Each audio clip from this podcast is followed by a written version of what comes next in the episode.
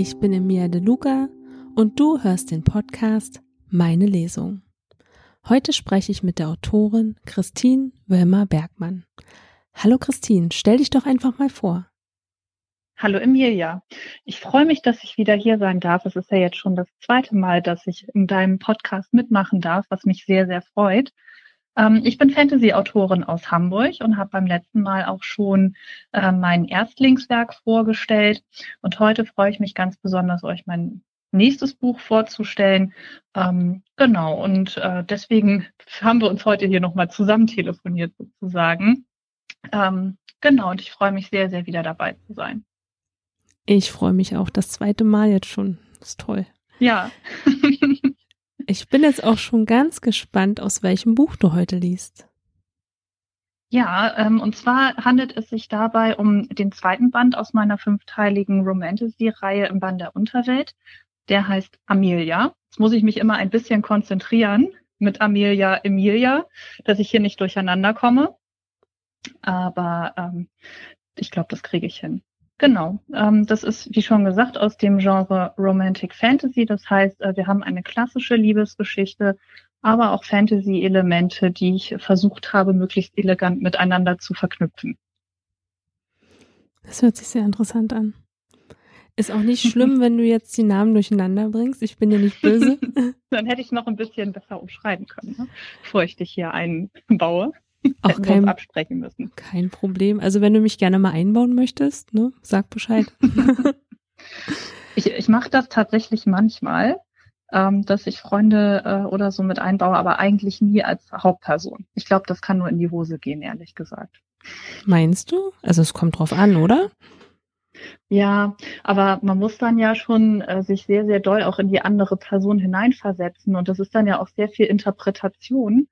Und meine Befürchtung wäre dann tatsächlich, wenn ich äh, oder wenn meine Interpretation doch sehr von der Selbstwahrnehmung einer Person abweicht, dass es dann knatschig wird. Dass ah. er dann vielleicht am Ende zu mir sagt, aber so bin ich doch gar nicht. Warum hast du denn das und das beschrieben? Ähm, das ist mir, so bin ich nicht. Das wäre dann, das wäre ungünstig für eine Freundschaft, glaube ich. Ja, da gebe ich dir recht, ja. Auf jeden Fall.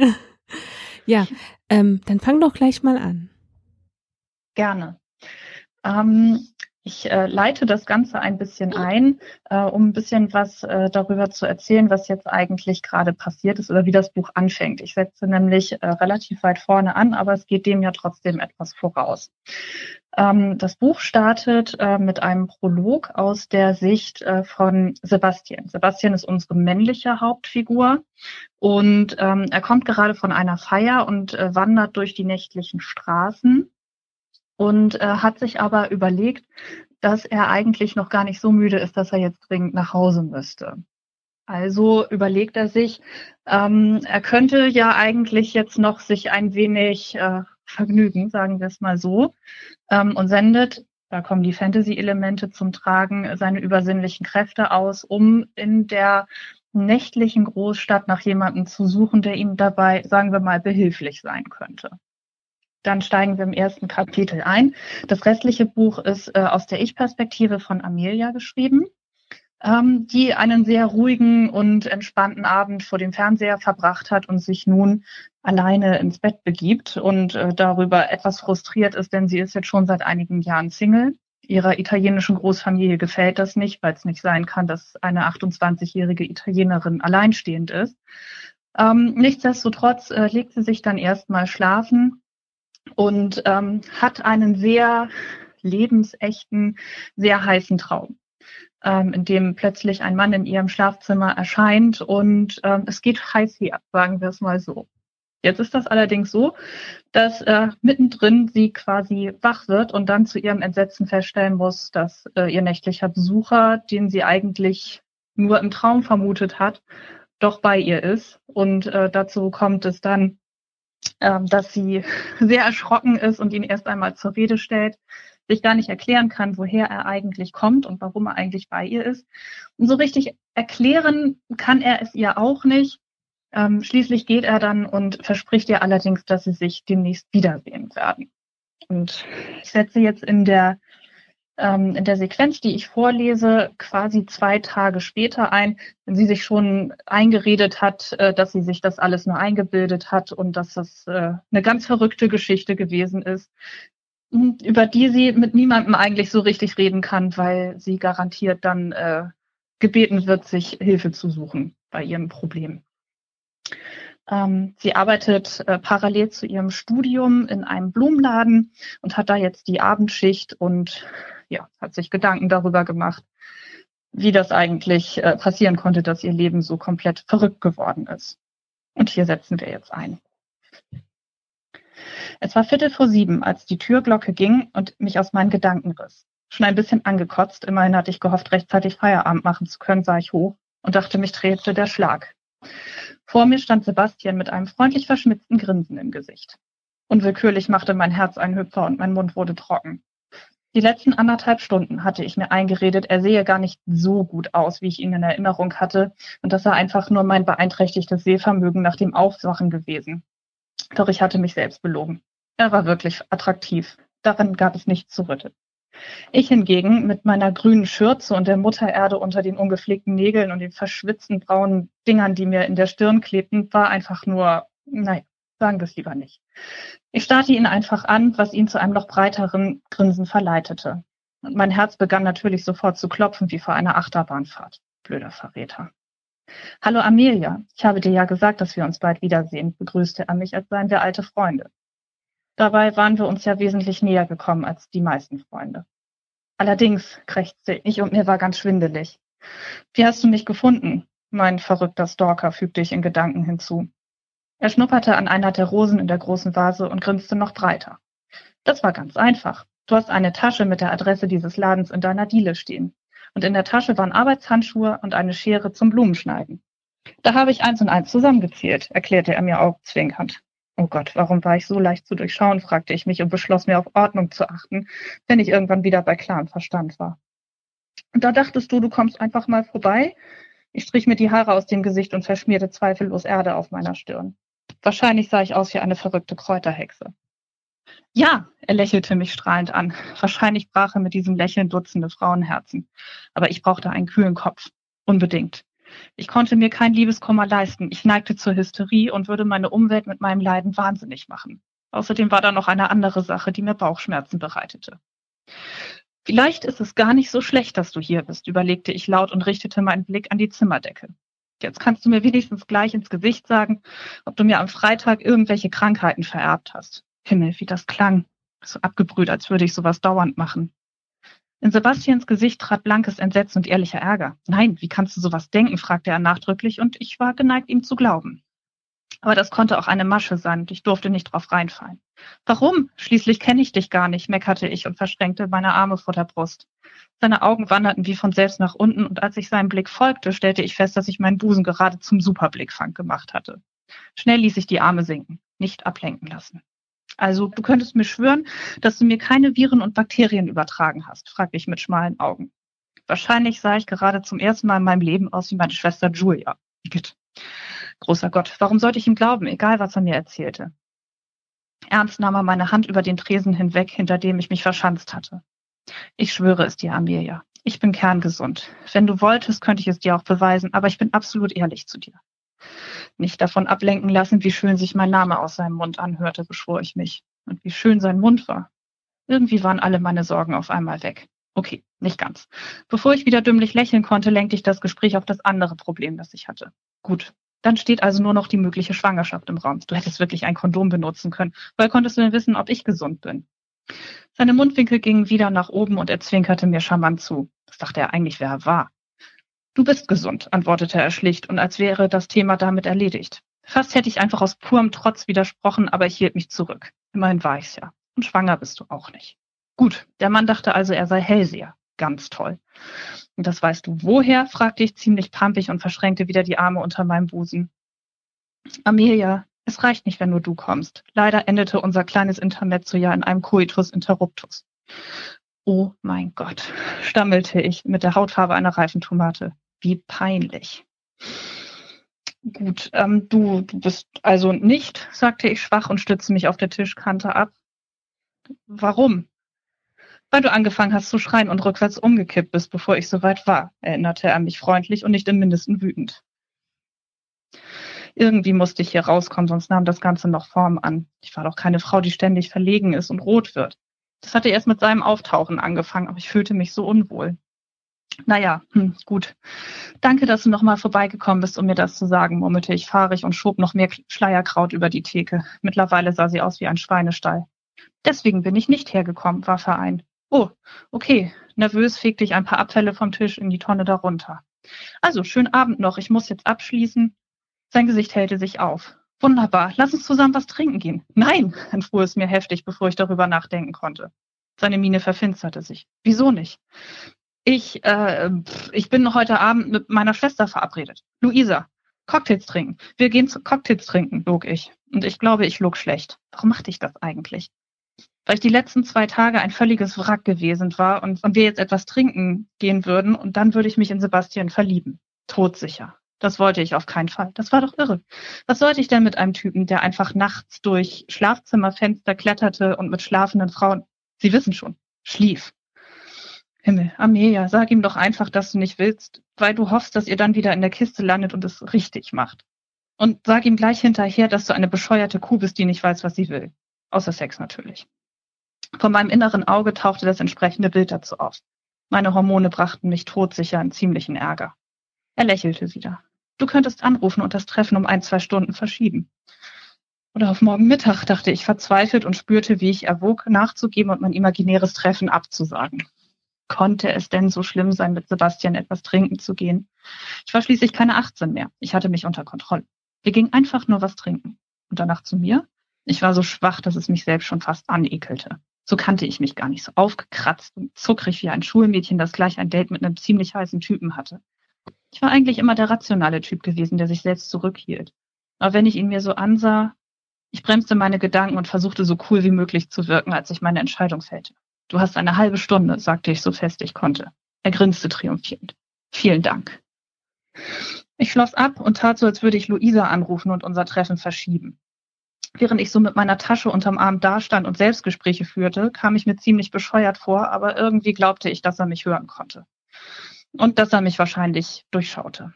Seine Kombinationsgabe war schließlich beachtlich, immerhin hatte er mich gefunden. Vielleicht war er auch so ein total verrückter Typ, der auf Spionagefilme abfuhr und als Hobby Privatdetektiv war. Wenigstens sagte er nichts, wenn dem so war, sondern wartete einfach mit entspanntem Gesichtsausdruck vor dem Laden. Durch die Scheiben beobachtete ich ihn während meines Telefonats. Er trug eine graue Jeans und ein weißes Langarmshirt mit Knopfleiste, darüber eine weiße Anzugweste, bei der er lässig den untersten Knopf offen gelassen hatte. Seine Haare schienen immer etwas zerzaust auszusehen. Wahrscheinlich war das auch so gewollt und schimmerten im Licht der Straßenlaterne rötlich-braun. Und sein Dreitagebart, die Erinnerung daran, wie die Stoppeln auf meiner Haut gekratzt hatten, jagte mir heiße Schauer den Rücken hinunter. Ich redete mir die ganze Zeit ein, dass ich ihn gar nicht so toll fand und dass ich mich hier auf keine merkwürdigen Arrangements einfallen, einlassen würde. Nein, nein. Aber sogar ich selbst wusste, dass ich, wenn es hart auf hart kam, nicht würde widerstehen können. Um noch ein kleines bisschen Restwürde zu behalten, musste ich dennoch so lang wie möglich versuchen, es hinauszuzögern. Wir gingen um die Ecke in ein kleines Bistro und Sebastian bestellte einen, bei der hingerissenen Kellnerin eine Flasche Rotwein. Sie warf mir einen neidischen Blick zu, den ich ihm nicht mal verdenken konnte. Immerhin sah ich aus wie ausgekotzt und Sebastian wie ein Männermodel. Er hatte allerdings nur Augen für mich und schenkte der Bedienung keinen Blick zu viel, was ich ihm hoch anrechnete und mich glauben ließ, dass er wirklich an mir interessiert war. Warum hätte er sich sonst auch so viel Mühe machen sollen, mich zu finden und mit mir auszugehen? Er brauchte sich wahrscheinlich nicht einmal anzustrengen, um Frauen kennenzulernen. Als der Wein kam, prostete er mir fröhlich zu und wünschte uns einen schönen Abend. Schon da hätte ich aufhorchen sollen. Das Ganze stank doch zum Himmel nach Date, oder? Was war mit meinen Vorsätzen? Ich meinte, sie zusammen mit ein Vergessen das Bistro verlassen gesehen zu haben. Fröhlich winkend, natürlich. Kurze Zeit später stellte sich heraus, dass Sebastian zusätzlich zu seinem Aussehen und seinen anderen, naja, körperlichen Vorzügen auch noch gebildet und witzig war. Er stammte aus Neapel, erzählte er mir, wo ich zwar noch nie gewesen war, aber von meiner Verwandtschaft schon viel Gutes gehört hatte. Und erzählte mir, dass er versuchte, wenigstens einmal im Jahr dorthin zu fahren und das Haus, das seiner Familie gehörte, in Schuss zu halten. Und deine Familie lebt immer noch dort? fragte ich. Er schüttelte bedauernd den Kopf. Es lebt leider niemand mehr aus meiner Familie. Ich bin der Letzte, deshalb kümmere ich mich um das Haus. Oh, das tut mir so leid. Ich konnte mir nicht mal im entferntesten vorstellen, wie es sein musste, ganz allein zu sein. Ohne meine Familie. Klar brachte sie mich manchmal an den Rand des Wahnsinns, aber ich würde niemals ohne sie sein wollen. Höchstens, wenn Julia nach China auswandern würde, könnte ich eine Trennung verkraften. Impulsiv legte ich ihm die Hand auf den Arm und streichelte ihn. Nachdenklich nahm er sie und strich mit dem Daumen über meinen Handrücken, was mir heiße Schauer das Rückgrat hinunterzischen ließ. Danke, aber das ist schon lange her. Du bist ein Mensch, dem seine Familie sehr wichtig ist, oder?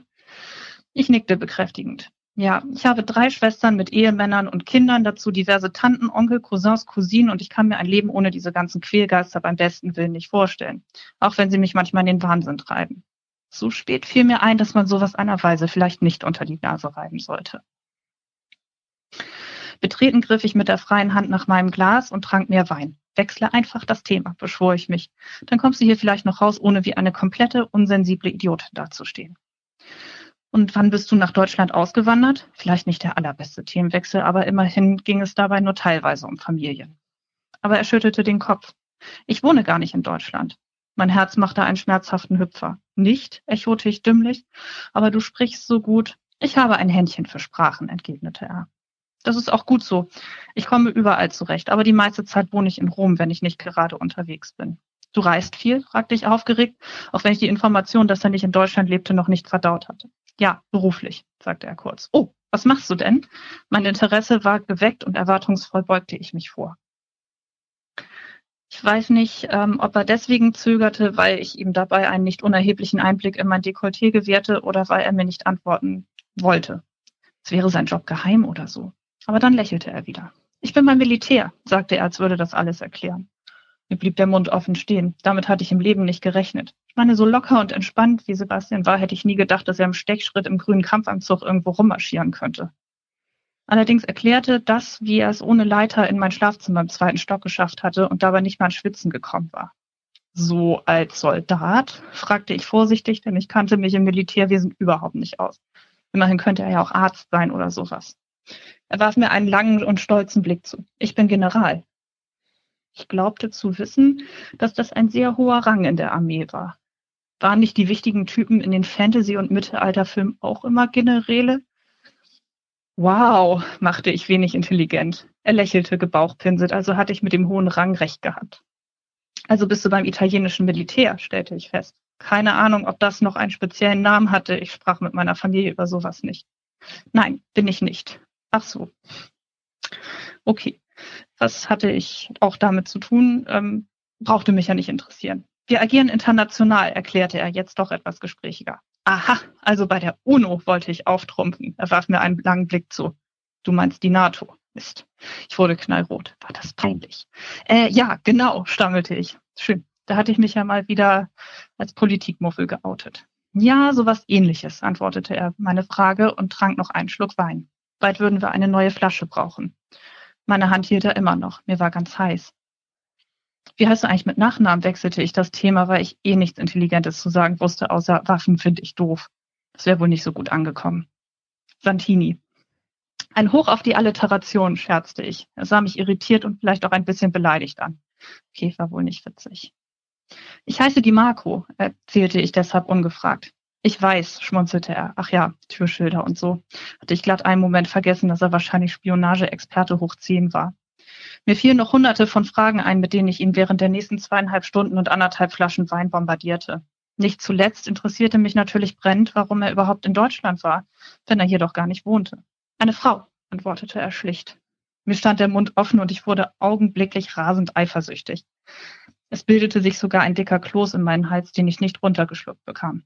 Genau gesagt die Frau meines obersten Befehlshabers. Sie hat darum gebeten, dass ich herkomme, zu ihrer Hochzeit. Glücklicherweise konnte niemand den Felsen hören, der mir in diesem Moment vom Herzen fiel, mit einem Donner neben mir auf den Boden plumpste. Gleichzeitig ärgerte ich mich unheimlich über mich selbst, dass ich so extrem auf ihn reagierte. Verliebt. Das wollte ich um Gottes Willen nicht sein. Nicht in diesen in fremde Schlafzimmer einsteigenden, mit schlafenden Frauen Sex habenden Typ, der noch nicht mal in Deutschland lebte. Wie stellte sich mein Herz das eigentlich vor? Ich war jedenfalls nicht gewillt, mich auf sowas einzulassen, wenn ich es irgendwie verhindern konnte. Und sie ist wirklich nur die Frau deines Vorgesetzten? fragte ich langsam und bedächtig, damit es nicht total bescheuert klang. Natürlich nicht, erwiderte er wie aus der Pistole geschossen. Hatte ich's doch geahnt. Sie kümmert sich noch um so viele andere Dinge und ich mag sie sehr. Sie ist außergewöhnlich. In seiner Stimme schwang Bewunderung mit, aber sonst nichts. Ich nippte an meinem Wein, überlegte es mir anders und kippte gleich das ganze Glas hinunter. Konnte auch nicht mehr schaden. Ich musste mich erstmal von dem Schock erholen. Wenn Sebastian mich weiter so in Aufruhr brachte, würde das ein langer und vor allem weinseliger Abend werden. Über die versprochene halbe Stunde waren wir schon weit mehr als zwei Stunden hinaus und es sah nicht so aus, als ginge uns demnächst der Gesprächsstoff aus. Er hatte auch noch nicht nach meinem Treffen mit Luisa gefragt, also hatte er mich entweder durchschaut oder ging davon aus, dass ich es komplett abgesagt hatte. Es war fast wie Freitagnacht, nur angezogen. Auch wenn ich mittlerweile überhaupt nichts mehr gegen eine Fortführung unseres Schäferstündchens einzuwenden hätte. Ich musste mich immer wieder energisch selbst darauf hinweisen, dass ich ein anständiges Mädchen bin und sowas nicht mache und mir außerdem sagen, dass meine Ausrede für jemanden wie Sebastian eine Ausnahme zu machen absolut nicht durchging. Insgesamt war es ein perfektes erstes Date. Wenn man die Umstände außer Acht ließ, durch die es überhaupt zu unserem Date gekommen war. Zu diesem Thema schwieg er übrigens beharrlich. Ich hatte versucht, noch einmal die Sprache darauf zu bringen, aber er lenkte damit Bemerkungen wie, das war wirklich außergewöhnlich, um nicht zu sagen, fantastisch ab, sodass ich gar nicht mehr wusste, was ich eigentlich sagen sollte, weil ich mich so geschmeichelt fühlte, dass er den Sex mit mir so genossen hatte. Balsam für das Selbstwertgefühl. Und wenn er das gesagt hatte, stellte er mir immer irgendwelche persönlichen Fragen, die offensichtlich darauf abzielten, das Thema zu wechseln und mehr über mich zu erfahren. Mittlerweile war ich etwas angetrunken und bekam diesen Umstand zwar immer noch mit, wusste aber nicht mehr, warum mich das stören sollte und gab also eine Art Highlight-Programm meines Lebens zum Besten. Ich hoffte, dass Sebastian lachte, weil er es lustig fand und nicht aus Mitleid, weil meine Familie und ich so bekloppt waren. Als ich gerade bei der Geschichte angekommen war, als meine Tante Giuseppina mich auf Catalinas Hochzeit, meiner ältesten Schwester, mit dem Trauzeugen meines jetzigen Schwagers hatte verkuppeln wollen, der leider stockschwul war, aber nach Tante Pinas Auffassung gab es keine schwulen Italiener, klingelte Sebastians Smartphone. Er entschuldigte sich und ging ran. Sofort nach der Begrüßung veränderte sich seine Miene und wurde ernst und geschäftsmäßig. Was er sagte, verstand ich nicht. Er sprach eine mir unbekannte, rasend schnelle Sprache, wie ich sie noch nie gehört hatte. Jedenfalls war es weder Englisch noch Italienisch. Er klang jedenfalls nicht besonders erfreut, aber das konnte auch an der Intonierung der Sprache liegen. Als er nach nicht einmal einer Minute auflegte, war seine Miene umwölkt. Es hatte also nicht an der Sprache gelegen. Mir schwante nichts Gutes. Es tut mir leid, Amelia, das war mein Kontaktmann in Russland. Ich muss sofort nach Berlin und von da aus nach Moskau. Bedauernd nahm er meine Hand in seine und zog mich zu sich heran. Mein Herz klopfte schmerzhaft in meiner Brust, weil ich wusste, dass er mir jetzt gleich sagen würde, dass er los musste und wir uns irgendwann wiedersehen würden. Und dann würde er verschwinden und ich würde nie wieder etwas von ihm hören. Das passte mir gar nicht. So wollte ich den Abend eigentlich nicht beenden. Ich weiß nicht, wann ich zurückkomme, aber wenn ich wieder hier bin, besuche ich dich. Willst du meine Nummer? fragte ich benommen von dem Wein und ihm. Er lächelte schelmisch. Brauche ich nicht. Ich finde dich. Er beugte sich vor und küsste mich auf den Mund, sanft tief und lange. Dann stand er auf und warf im Gehen einen Geldschein auf den Tisch. Keine Sekunde später war er schon zur Tür hinaus und verschwunden. Wie betäubt saß ich einen Moment nur so da und versuchte zu verstehen, was hier eigentlich gerade passiert war. Ich hatte total bescheuerten, irrationalen Herzschmerz, weil er so plötzlich abgehauen war. Und zu meinem großen Ärger stiegen mir sogar noch Tränen in die Augen. Er hatte meine Nummer nicht gewollt. Und ich hatte keine Möglichkeit, ihn zu erreichen. Er hatte mir nicht gesagt, wann er zurückkam, und ich wusste nach diesem Abgang überhaupt nicht, woran ich bei ihm war. Ich, er hatte mir zwar das Gefühl gegeben, dass ich ihm wirklich wichtig war, doch konnte ich nicht einschätzen, wie ernst es ihm war. Sein Verhalten am Telefon war ganz anders gewesen als mir gegenüber. Gut, das war geschäftlich gewesen, aber irgendwie fühlte sich der Abgang wie eine Abfuhr an. Er hatte meinen Namen und auch meine Adresse, aber wir spielten in völlig anderen Ligen. Schließlich konnte ich ihn nicht jederzeit aufsuchen, wenn ich wollte. Die Kellnerin kam vorbei und ich bat sie um die Rechnung. Sie warf mir einen langen, mitleidigen Blick zu, als sie bemerkte, dass ich allein war und auf der Rechnung sitzen geblieben. Ich klärte sie nicht auf, sondern reichte ihr Sebastians Geldschein. Er hatte 200 Euro auf dem Tisch liegen lassen. Ein Hurenlohn? Das Restgeld zu behalten schien mir fast wie ein Eingeständnis, und so bekam die völlig verblüffte Kellnerin heute Abend fast 60 Euro Trinkgeld auf einmal, wofür sie sich stammelnd bedankte.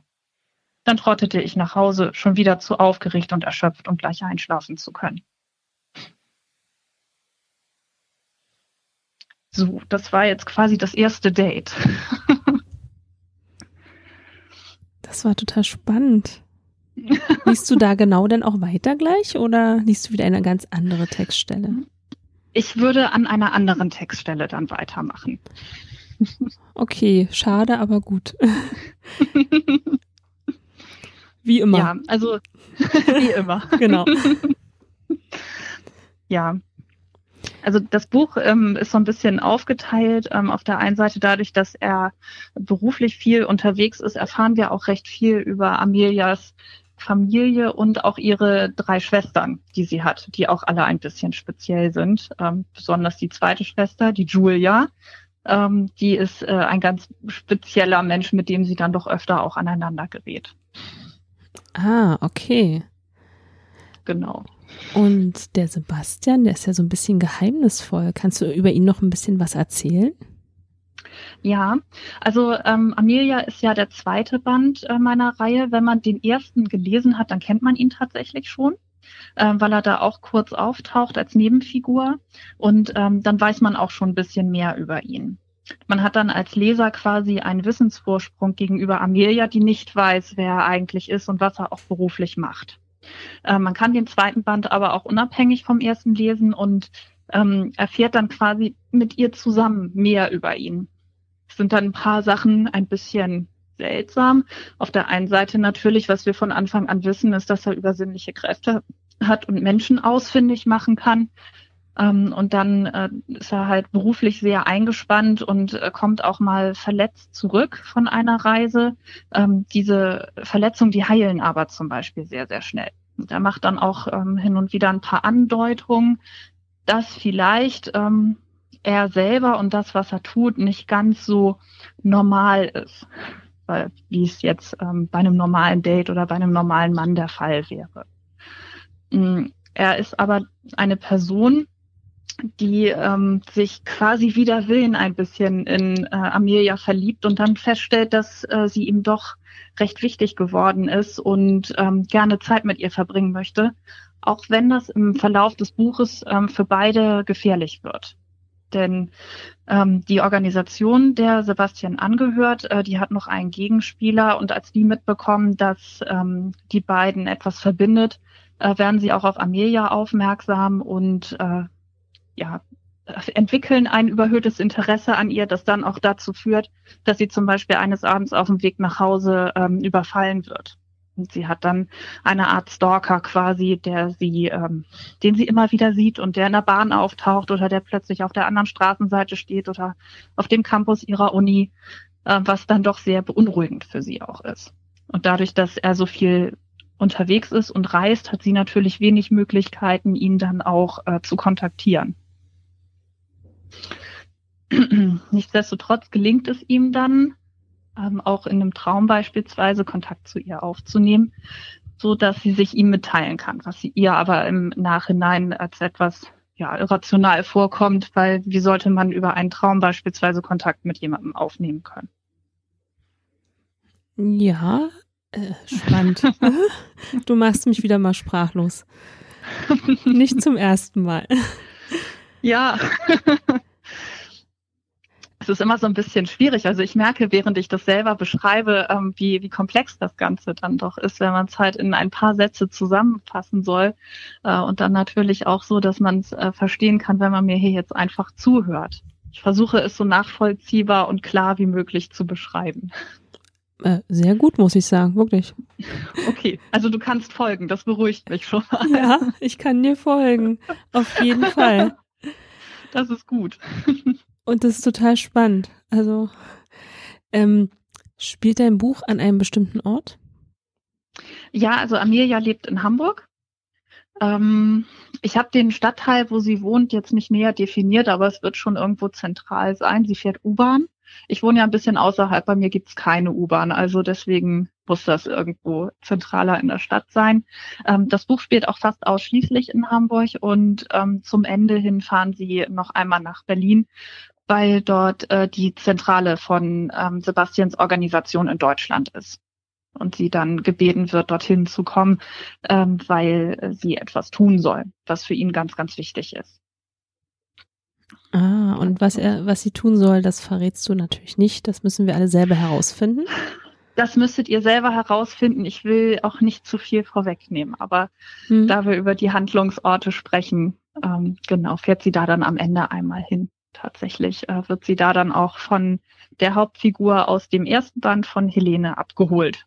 die ihre es in ihrer Mission sieht, äh, die beiden möglichst eng zusammenzubringen, ja. Oh, wie schön. Ja, eine kleine Kupplerin, ne? Oh, toll, toll. Ja, wenn du magst, kannst du auch gleich weiterlesen. Gerne. Also wir setzen jetzt ein bisschen äh, weiter in der Geschichte ein. Und zwar ähm, ist dann zwischenzeitlich dieser Zusammenstoß mit ihrem Verfolger passiert, der ähm, ihr ja vor ihrem Haus aufgelauert hat.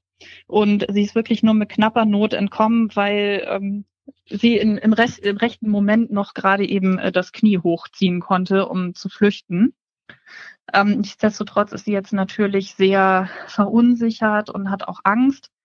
Ähm, und wir setzen wieder ein, lustigerweise, nachdem sie äh, eine Schicht in dem Blumenladen absolviert hat. Als ich um sieben den Laden abschloss, war es draußen schon wieder stockfinster. Ich unterdrückte das komische Gefühl, das mich beschleichen wollte, weil ich die paar hundert Meter zum Bahnhof allein zurücklegen musste. Energisch riss ich mich zusammen. Ich hatte mir fest vorgenommen, mich nicht verrückt machen zu lassen, und daran würde ich mich jetzt auch halten. Trotzdem war es ein merkwürdiges Gefühl, ganz anders als die letzten vier Jahre, die ich ganz unbesorgt jeden Abend nach der Arbeit zur Bahnstation gegangen war. Schaudernd lief ich im Stechschritt zum, zum Bahnhof. Dabei hatte ich wieder das Gefühl, verfolgt zu werden. Bist du eigentlich bescheuert, Amelia? fragte ich mich im Stillen. Da ist nichts. Niemand verfolgt dich. Ich drehte mich um und sah eine Gestalt hinter einen Baum springen. Okay, vielleicht hatte meine Paranoia doch einen guten Grund und ich wurde tatsächlich verfolgt. Gänsehaut kroch mir die Arme hoch und verteilte sich über meinen ganzen Körper. Verdammter Mist, knurrte ich und fasste meine Tasche fester. Dann rannte ich los. Verdammt, warum ist der Weg auf einmal viel länger, als wenn man es nicht eilig hat, fragte ich mich, als ich um die Straßenecke fegte und erst in weiter Ferne das blaue U-Bahn-Schild leuchten sah. Mir ging die Puste aus. Das war nicht verwunderlich, immerhin war ich bestimmt schon seit anderthalb Jahren nicht mehr gerannt und gegen Sport war ich ja bekanntermaßen auch immun. Meine Lunge brannte und meine Beine fühlten sich an wie Gummi. Nicht einmal das ausgeschüttete Adrenalin hielt mich noch aufrecht. Fluchend und keuchend blieb ich stehen und hielt mir die Seite. Dann drehte ich mich um. Okay, du Arschloch, dann komm raus, brüllte ich atemlos und hielt mich an einer Straßenlaterne fest. Neben mir lag ein Ast auf dem Gehweg. Ächzend bückte ich mich danach und hob ihn auf. Drohend schwang ich ihn und sah mich wild um. Wenigstens war ich jetzt bewaffnet und konnte mich wehren bis aufs Blut. Na los, komm raus, du Feigling. Ich weiß, dass du da bist. Es war mir herzlich egal, ob mich die anderen Menschen auf der Straße für völlig bescheuert hielten. Jedenfalls hatte ich meine Straßenseite jetzt ganz für mich allein, weil die anderen lieber auf die andere Seite gewechselt hatten. Und gerade als ich dachte, ich hätte mir das alles wirklich nur eingebildet und müsste mich leider in die geschlossene Anstalt einweisen lassen, hörte ich ein unterdrücktes Fluchen hinter der nächsten Straßenlaterne. Dann trat plötzlich ein schmächtiger, junger, schwarz gekleideter Mann aus dem Schatten. Verwirrt hörte ich auf, den Ast zu schwingen. Damit hatte ich nicht gerechnet. Wo war denn der schrankbreite Bodybuilder-Verschnitt von Sonntagabend?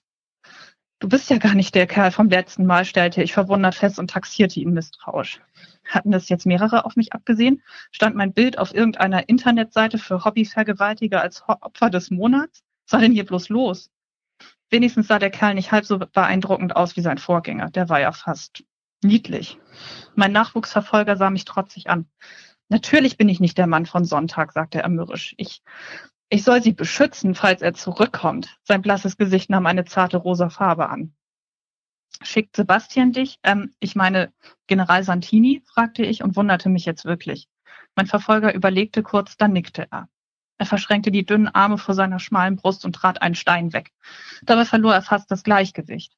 Ich verbiss mir ein Grinsen. Oh Gott, wenn der mich beschützen sollte, dann war mir doch mein Stock lieber. Was hatte Sebastian sich denn dabei gedacht? Lass mich raten. Undercover? fragte ich vorsichtig und versuchte, das nicht gehässig rüberkommen zu lassen. Mit wenig Erfolg. Ja, verdammt nochmal, heulte beinahe auf. Das ist mein erster richtiger Einsatz und ich hab's voll versaut. War das eigentlich seine einzige Sorge? Dass ich beinahe ein Herzkasper bekommen hat, schien ihn dabei überhaupt nicht zu interessieren.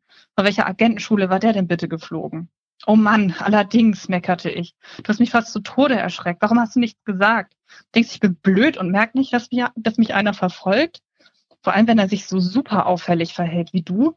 Ich sollte doch undercover bleiben, kam seine trotzige Antwort und ich fürchtete, dass er gleich in Tränen ausbrechen würde, wenn ich ihm noch weiter zusetzte. Aber mein Puls beruhigte sich gerade erst und ich hatte seinetwegen Todesängste durchgestanden. Na, das hat ja super geklappt. Ich sehe eine große Zukunft in diesem Bereich für dich, sagte ich sarkastisch. Okay, jetzt war ich gemein. Der Lüde war offensichtlich gerade frisch vom Ausbildungscamp oder wie das hieß und noch sehr nervös. Wahrscheinlich war das heute seine Bewährungsprobe gewesen und die hatte er dann auch noch voll in den Sand gesetzt. Gut, das ließ sich jetzt wohl nicht mehr ändern. Ich sollte das Beste aus der Situation machen und erst einmal versuchen, die Wogen zu glätten. Ähm, okay. Wie heißt du? fragte ich und ließ endlich den Ast fallen. Er war auch ziemlich schwer geworden, während ich ihn nicht mehr geschwungen hatte.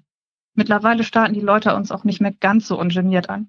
Ich machte einen Schritt auf ihn zu, damit wir uns nicht mehr so laut unterhalten mussten. Es brauchte ja auch nicht jeder mitbekommen, was ich hier gerade abgespielt hatte. Ferdinand Hirschmann, antwortete der Nachwuchssoldat vor mir und plusterte sich auf, soweit es sein schmächtiger Körperbau zuließ. Ich schluckte. Oh Mann, mit dem Namen Ferdinand hatten seine Eltern ihm aber auch echt einen mitgegeben. Okay, Ferdinand. Ich würde sagen, wir suchen uns jetzt erstmal ein nettes Eckchen, wo du mir genau erzählst, wie du dir das mit meinem Schutz eigentlich vorgestellt hast. Und dann gucken wir mal, wie wir es am besten hinkriegen, ohne dass du gefeuert wirst und ich nochmal einen Herzkasper bekomme. Einverstanden? schlug ich großzügig vor. Ferdinand nickte geschlagen und folgte mir in das Bistro, in dem ich vor kurzem auch mit Sebastian den Abend verbracht hatte. Hier im Licht konnte ich mir Ferdinand erstmals genauer anschauen. Er war nur etwas größer als ich und ziemlich schmal gebaut. Sein schmutzig blondes Haar stand in völliger Anarchie wild vom Kopf ab und wirkte furchtbar ungepflegt. Sein Gesicht war spitz und eher bleich, aber seine Augen waren unheimlich interessant. Ich musste näher hinsehen, um die merkwürdige grautürkise Farbe erkennen zu können. Jetzt gerade machte er einen sehr unzufriedenen Eindruck, den ich ihm nicht verübeln konnte. Ich hätte mich auch geärgert, wenn mein erster Auftrag gleich so gefloppt wäre. Ich dirigierte ihn zu einem Tisch und bestellte mir ein Tequila Sunrise. Jetzt brauchte ich einfach etwas Stärkeres als Wein. Ferdinand blieb bei Wasser, aber er war ja auch im Dienst. Gut, dann schieß mal los, forderte ich ihn auf, als die Kellnerin den Tisch verlassen hatte. Was genau solltest du machen? Ich sollte undercover dafür sorgen, dass ihnen nichts passiert, erzählte Ferdinand leise. Für den Fall, dass der Angreifer nochmal versucht, sie zu überfallen. Und General Santini hat das angeordnet hakte ich vorsichtshalber nochmal nach, nur um ganz sicher zu gehen, dass er wirklich von Sebastians Organisation kam. Ferdinand bekam große Augen. Nein, Herr Forsberg, das Oberhaupt der Jäger in Berlin, hat den Einsatzleiter meiner Truppe angewiesen, einen Mann zu ihrem Schutz abzustellen. Weil sie doch neulich von dem Typen angegriffen wurden, hat er den Befehl gegeben, dass sie Personenschutz bekommen sollen, damit es eben nicht nochmal passiert. Er sah mich leicht abschätzig an, fast so, als überlegte er, ob ich den Personenschutz durch seine kompetente Person überhaupt verdient hat. Und das solltest du übernehmen, sagte ich scharf. Was mich anging, brauchte ich über das Thema nicht nachzudenken. Ich wusste mit hundertprozentiger Sicherheit, dass ich den Personenschutz mehr als verdient hatte. Ferdinand blubberte irgendwas vor sich hin und setzte dann sein Wasserglas an, um mir nicht antworten zu müssen. Wie war das? fragte ich genervt nach, langsam aber sicher die Geduld verlierend. Das stimmte bloß nicht mit dem Jungen. Ferdinand sah mich so unglücklich an, dass ich ihn fast in den Arm genommen hätte. Seine Unterlippe zitterte sogar ein bisschen. Himmel, der weckte ja richtig gehend Muttergefühle bei mir. Wenn Herr Forsberg das herausfindet, werde ich bestimmt zur Büroarbeit degradiert. Und dabei habe ich so hart trainiert, um durch den Grunddienst zu kommen. Und jetzt das, murmelte er mit einem herzzerreißenden Seufzen. Ich horchte auf. Forsberg. Der Name sagte mir irgendwas. Aber was? Hatte Sebastian ihn irgendwann mal erwähnt? Nein, er sprach nie über seine Arbeit, schon gar nicht über Namen, außer Ah, ein kleiner Schalter in meinem Kopf rastete ein und sagte mir, dass Forsberg Sebastian nach Afrika gerufen hatte. Und wenn er ihn anrufen konnte, so kombinierte mein Verstand messerscharf, konnte er jederzeit Kontakt zu ihm aufnehmen. Schließlich hatten Sebastian und ich, trotz der gemeinschaftlichen Festlegung unseres Status als Paar, immer noch keine Lösung für die Telefonproblematik gefunden. Fand ich diesen Forsberg, hatte ich eine Chance, an die Nummer zu kommen. Und wenn ich dann das nächste Mal in der Tinte steckte, konnte ich meinen Freund auf dem Handy erreichen und ihn zu mir rufen. Alles, was ich dazu tun musste, war den kleinen Ferdi hier zu verpetzen. Ich warf noch einen Blick auf den noch immer un todunglücklich aussehenden Soldaten neben mir und versuchte Abscheu zu empfinden. Immerhin war er nur eine kleine Wurst, die es nicht mal geschafft hatte, sich unbemerkt hinter mir herzuschleichen. Ich meine, Entschuldigung, das konnte doch wohl jeder, oder? Wahrscheinlich war er einfach gänzlich ungeeignet für die komplette Soldatenschiene. Man sollte von Glück reden, wenn er beim Gewehrreinigen sich nicht selbst erschoss. Was hatte sich dieser Forsberg eigentlich dabei gedacht, mir einen so blutigen Anfänger zu schicken? Dachte er ernsthaft, dass der kleine Ferdinand es mit einem Riesen wie meinem Verfolger aufnehmen könnte? Dass ich nicht lachte, da konnte mich ja auch meine wirklich winzige Schwester Luisa noch besser verteidigen. Kein Grund also, mich schlecht zu fühlen, wenn ich ihn verriet, um an Sebastian heranzukommen. Wahrscheinlich würden sie eh früher als später feststellen, dass er rein gar nichts taugte. Allerdings wollte Sebastian mir meine, seine Nummer nicht geben und es konnte sein, dass auch Forsberg mir nicht helfen würde. Schlimmstenfalls waren einfach alle tierisch sauer auf mich und würden Ferdinand trotzdem für immer in irgendeine Abstellkammer zum Aktensortieren stecken. Ich seufzte. Außerdem konnte ich den trübsinnigen kleinen Wurm neben mir nicht verpetzen. Das war, als würde man einen Welpen schlagen oder Kätzchen ertränken. Man machte sowas einfach nicht. Punkt. Verdammt nochmal. Warum war das Leben nur so beschissen kompliziert, wenn man Moralvorstellungen hatte? Ich sollte schleunigst versuchen, sie loszuwerden. Okay, Ferdi, sagte ich stattdessen. Wir machen, wie machen wir jetzt weiter, sodass Herr Forsberg nicht bemerkt, dass du aufgeflogen bist? Was müssen Sie auch so genau aufpassen? meckerte Ferdi leise. Ja wohl die Höhe. Versuchte er gerade allen Ernstes mir die Schulter für die Schuhe zu schieben, dass er so mega auffällig war. Entschuldige mal bitte, fuhr ich ihn an. Es ist ja wohl nichts Ungewöhnliches, wenn man zwei Tage vorher schon mal angegriffen wurde. Ich habe schon gedacht, ich leide unter Paranoia. Wie kannst du das denn bitte verantworten? Der zuckte doch tatsächlich mit den Schultern. Ich stellte mir vor, seinen Kopf auf die Tischplatte zu schlagen und ihn dann zu Boden zu werfen. Es beruhigte mich ein bisschen und ich brachte die Kraft auf, ihn nur mörderisch anzusehen, statt ihm wirklich weh zu tun. Besser keine Handgreiflichkeiten in der Öffentlichkeit. Vielleicht ergab es sich später, dass ich mich rächen konnte. Das bringt uns kein Stück nach vorne, weißt du, fragte ich stattdessen und nahm noch einen Schluck von meinem Cocktail. Der Alkohol beruhigte mich ein bisschen. Warum verpetzen Sie mich nicht einfach? fragte Ferdinand trotzig und sah von seinem Wasserglas hoch. Mein Gott, da habe ich doch auch nichts von, platzte es aus mir heraus. Der zuckte vor mir zurück. So was, und so jemand wollte ein ernstes Soldat sein. Ach komm schon, so schlimm bin ich doch auch nicht winkte ich ab und nahm noch einen großen Schluck. Dem richtigen Pegel würden sich meine Probleme hoffentlich in Luft auflösen. Vorlesung morgen früh hin oder her.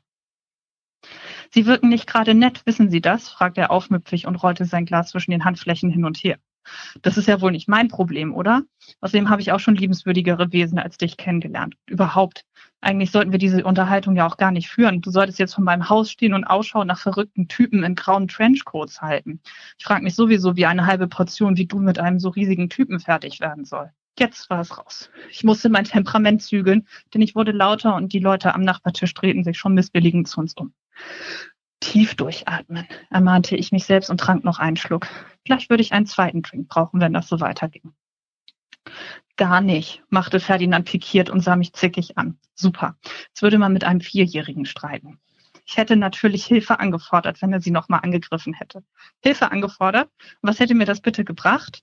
Naja, du hättest noch ein Video mit deiner Handykamera drehen können, während der mich erst vergewaltigt und dann umbringt. Hilfe. Na, das ist ja toll, zischte ich und fragte mich ernsthaft, ob Sebastian seine Leute hier in Hamburg nicht unter Kontrolle hatte, dass die so einen Unsinn mit meiner Sicherheit verzapften. Ich wurde meiner Vorsätze im, trotz meiner Vorsätze immer lauter und die anderen Leute im Lokal guckten schon wieder so komisch. Das machte mich noch wütender, weil ich überhaupt nichts dafür konnte, dass die von der Armee solche Tröten waren. Ferdinand schien nicht zu wissen, was er sagen sollte. Prima. Mir fiel dazu auch nichts mehr ein. Vielleicht tun wir so, als hätten Sie mich nicht gesehen, schlug er schließlich vor und machte ein Gesicht, als wäre das die Idee des Jahres. Das würde uns gar nichts bringen. Du bist so auffällig, dass du wahrscheinlich binnen kürzester Zeit die Polizei am Hals hättest. Das muss doch nicht sein. Und am Ende wäre es dann so, dass sie mich auch noch festnehmen, weil sie denken, ich gehöre zu dir. Kannte ich ein und knabberte an der Orangenscheibe am Glasrand. Ich hatte Hunger. Vielleicht könntest du versuchen, deine Mission so zu ändern und so zu tun, als würdest du dir mein Vertrauen erschleichen und mich dann ganz offen beschützen. Du könntest ja sagen, dass du mich gerettet hast vor einem Verdächtigen und dass ich dich jetzt gesehen hätte und deswegen bleibst du halt offen in meiner Nähe. Das ist eine total bescheuerte Idee, motzte Ferdinand. Dann mach einen besseren Vorschlag, zischte ich. So langsam reichte es mir wirklich. Dann sollte er doch gefeuert werden, war mir total egal. Mit schmalen Augen sah ich ihn an und war schon im Begriff, meine Sachen zusammenzupacken. Da sagte Ferdinand quasi völlig in sich zusammen. Okay, Sie haben ja recht, es tut mir leid, murmelte er so leise, dass ich ihn kaum verstehen konnte. Scheiße, da lernt man all die Jahre, was man zu tun hat und dann, er seufzte wieder so herzzerreißend, dass sich der Vergleich mit einem kleinen Kind unwillkürlich in meinem Kopf aufbaute. Der Ärmste. Die Ausbildung muss ja hart bei euch sein, sagte ich mitfühlend und vergaß meinen Ärger. Ferdinand nickte trübsinnig und sah mir zum ersten Mal direkt in die Augen. Manchmal ist es die sprichwörtliche Hölle, flüsterte er, und ich hörte Bitterkeit in seiner Stimme. Zu lachen hat man als Rekrut jedenfalls nichts. Aber was soll man machen?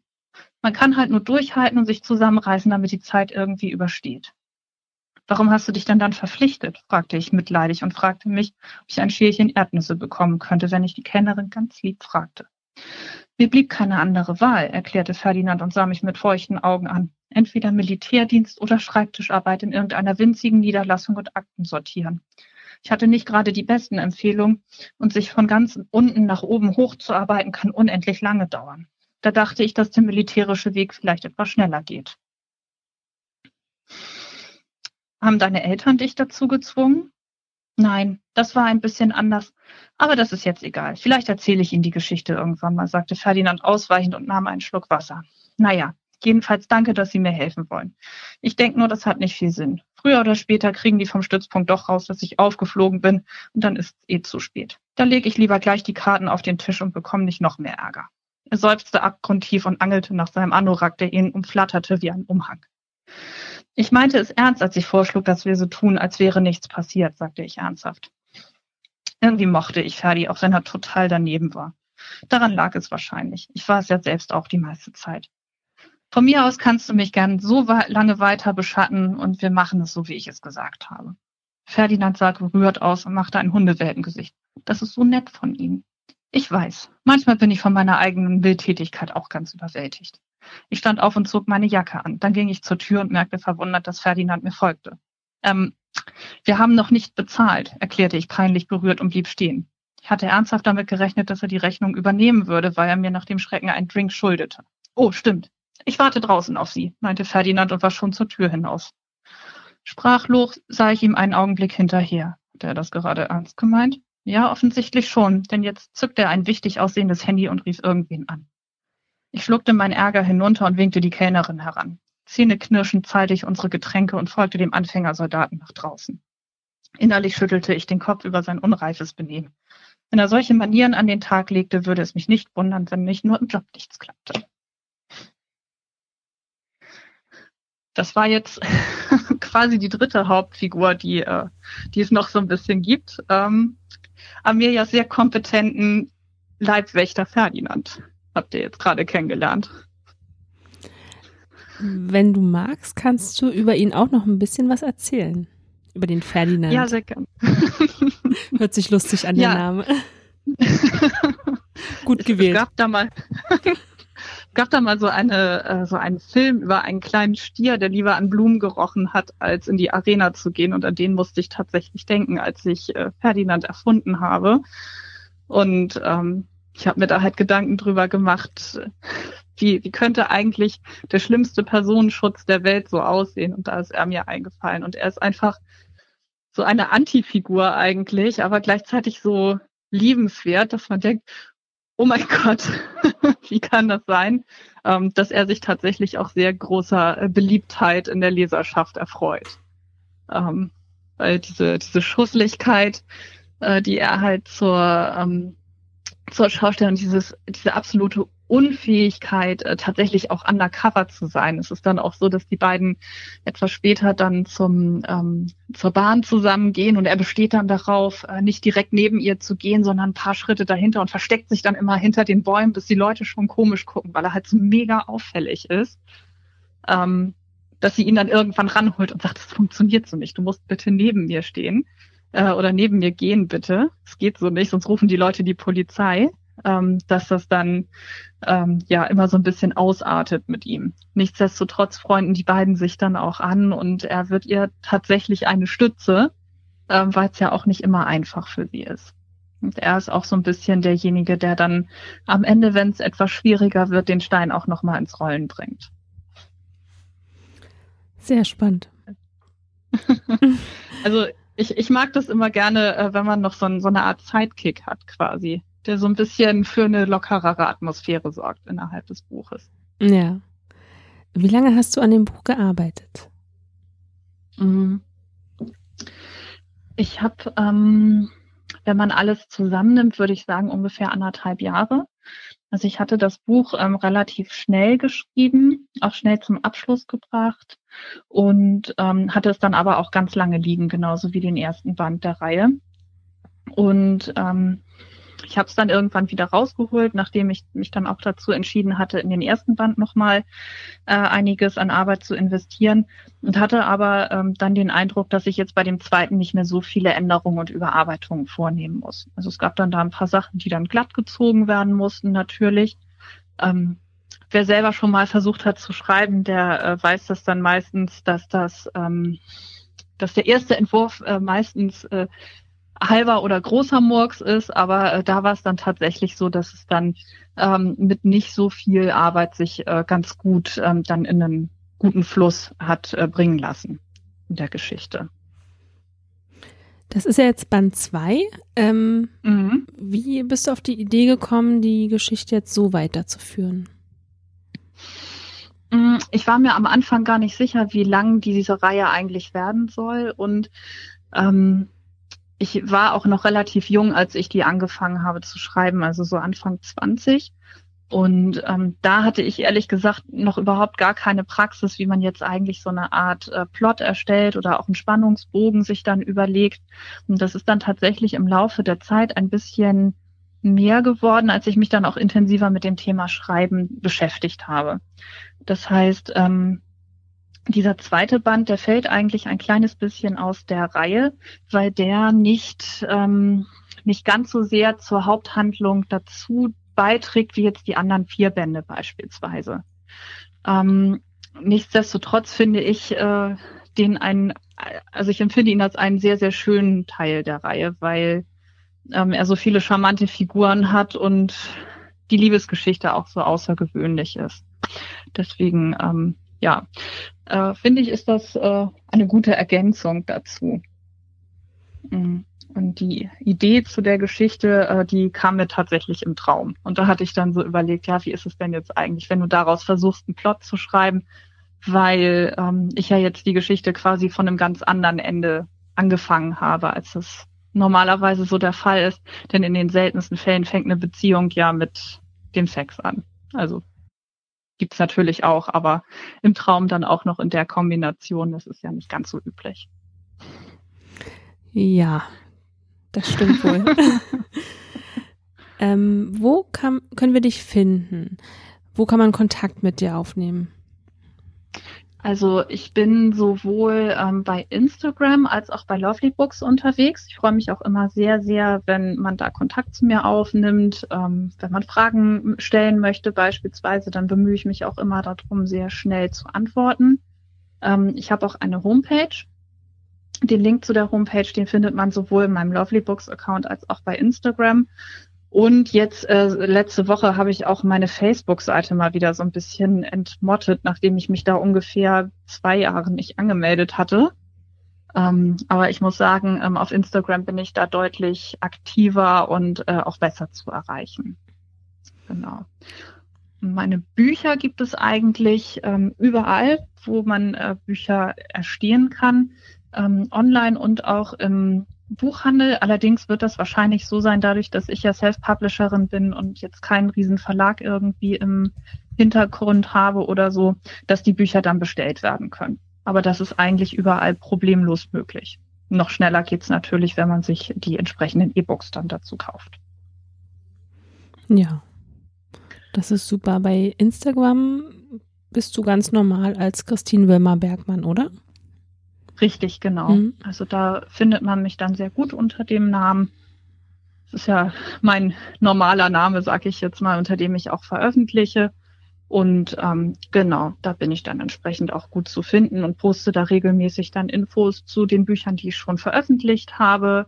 Ähm, freue mich da über die tolle Community, die es bei Instagram gibt, tausche mich mit anderen Autoren aus, äh, tausche mich mit Lesern aus und es bringt mir sehr, sehr viel Spaß. Hätte ich gar nicht für möglich gehalten, als ich mich damals angemeldet habe, ehrlich gesagt. Ja, und ich kann auch bestätigen, dass du sehr schnell antwortest. ja, das stimmt.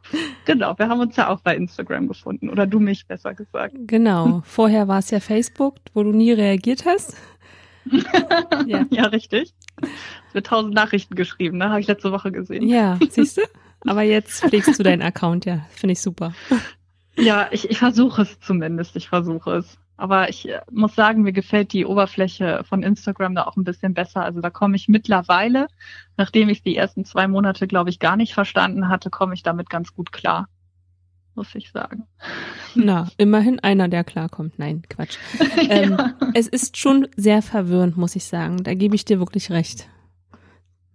Ja, stimmt. also wenn man, wenn man sich da anmeldet und dann äh, muss man irgendwie versuchen rauszufinden, was ist jetzt eigentlich eine Story, was ist ein Post, wie verlinke ich irgendwen, wie funktioniert das da auch mit den Hashtags und so weiter. Also es hat wirklich gedauert, bis ich mich da irgendwie reingefunden hatte. Jetzt hatte ich damals den Eindruck, dass es trotzdem ganz gut ging. Also ich hatte dann relativ schnell auch einiges an Followern zusammengesammelt. Aber das ist ja auch so eine Geschichte, die so ein bisschen kommt und geht. Ne? Also ich hatte jetzt nicht so wahnsinnig viele Follower, irgendwie 2000, äh, 1200 oder so. Ähm, aber äh, ich habe jetzt festgestellt, es ist dann auch schwierig, ab einem gewissen Punkt den Kreis dann noch weiter zu ja, erweitern quasi. Auf der anderen Seite bin ich jetzt schon mit so vielen tollen Leuten vernetzt, dass ich eigentlich auch sehr zufrieden damit bin, wie es ist. Aber ich freue mich natürlich über jeden, der mich da aufstöbert und da vielleicht Interesse an den Sachen hat, die ich poste. Ja. Möchtest du noch was Wichtiges loswerden jetzt an deine Hörer und natürlich auch an deine Leser? ich freue mich über jedes Feedback das ich bekomme. Also auf den verschiedenen Kanälen, die ich gerade schon äh, angesprochen hatte, bin ich halt erreichbar. Und ähm, ja, ich freue mich einfach total darüber, wenn jemand sich die Zeit nimmt, mein Buch zu lesen oder eins meiner Bücher und äh, mir dazu dann Feedback zu geben. Das ist für uns Autoren natürlich auch ganz wichtig, ähm, dass dann entsprechend ähm, eine Rezension vielleicht geschrieben wird oder so. Ähm, wenn jemand Lust hat, mich zum Beispiel als Blogger zu unterstützen, kann er auch gerne Kontakt zu mir aufnehmen. Da freue ich mich auch sehr drüber. Ähm, ja, also schreibt mir quasi. Könnte ich noch so als Botschaft mitgeben. Genau, Christine freut sich immer über Nachrichten. Richtig. Aber bitte nicht nachts. Nein, nur tagsüber. Tagsüber ist gut. Ja, wir sind leider schon wieder am Ende. Ach, das ging aber schnell. Ja, es ging wirklich schnell. Aber du kommst ja wieder.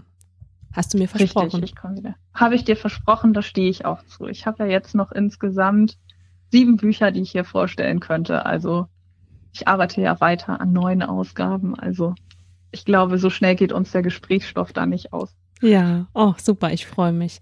Ja, ich bedanke mich ganz doll bei dir, dass du heute zum zweiten Mal mein Gast warst. Es war wieder sehr spannend, dir zuzuhören wie beim letzten Mal. Ich lausche dir gerne und es macht wirklich richtig viel Spaß mit dir. Und Vielen Dank. Ja, sehr gerne. Ich hoffe, wir hören uns bald wieder. Ach, das machen wir bestimmt. Ich freue mich schon drauf. Ja, dann bis bald, Christine. Bis bald. Hab einen schönen Tag. Dir auch. Danke. Wenn euch die Folge gefallen hat, abonniert den Podcast und ich würde mich über eine positive Bewertung freuen. Also bis zum nächsten Mal, eure Emilia.